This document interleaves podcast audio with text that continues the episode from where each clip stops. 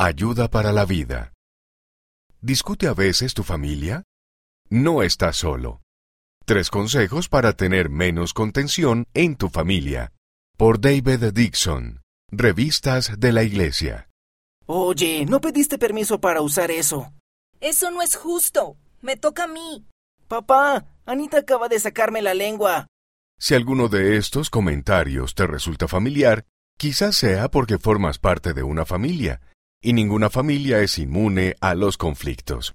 El elder David A. Bednar, del Quórum de los Doce Apóstoles, compartió una vez que sus hijos se habían quejado de esta manera. Mamá, él está respirando mi aire. Es normal que la contención se introduzca en una familia. De hecho, hay alguien que trabaja arduamente para que eso suceda. El Salvador lo enseñó con claridad. Aquel que tiene el espíritu de contención no es mío, sino es del diablo, que es el padre de la contención, y él irrita los corazones de los hombres, para que contiendan con ira unos con otros. Pero no temas, el Evangelio nos enseña que hay mucho que podemos hacer para minimizar la contención en nuestra familia y experimentar mucho gozo. Consejo número uno. No avives el fuego. El fuego necesita combustible para arder. Con la contención pasa lo mismo.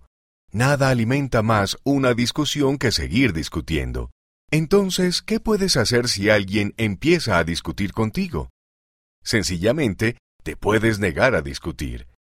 El Salvador es nuestro ejemplo perfecto en esto.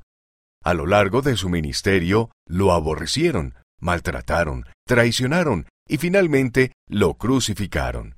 Sin embargo, aunque sus respuestas eran firmes y directas, él nunca tuvo un espíritu de contención y al final no luchó para defenderse, aunque pudo haber llamado a más de doce legiones de ángeles para que lo socorrieran. Por el contrario, oró por sus enemigos, incluso cuando estaba colgado en la cruz. El negarse a discutir te permite llegar a ser alguien que escucha mejor, y si escuchamos mejor, podemos comunicarnos mejor y convertirnos en pacificadores. Negarse a discutir también incluye responder con una voz tranquila y hacer lo que podamos para mantener nuestras emociones bajo control. Si no se agrega combustible, la mayoría de las discusiones y la contención van desapareciendo. Así lo enseñan las escrituras. La blanda respuesta quita la ira. Consejo número 2. Demuestra amor. Mostrar amor por los miembros de tu familia es una de las mejores formas de mantener los conflictos fuera del hogar. El hacerlo puede impedir incluso que la contención aparezca por primera vez. Sin embargo, aunque la contención logre atravesar nuestras defensas, el amor y la bondad todavía pueden cambiar totalmente la situación. Piensa en el relato de la Biblia sobre la mujer a la que descubrieron cometiendo adulterio.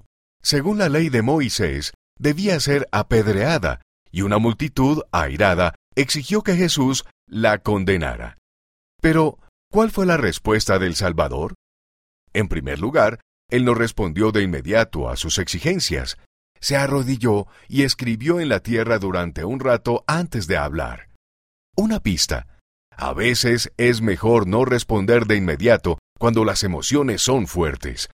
Luego, mostró amor y compasión por la mujer cuando dijo a la multitud, El que de entre vosotros esté sin pecado, sea el primero en arrojar la piedra contra ella.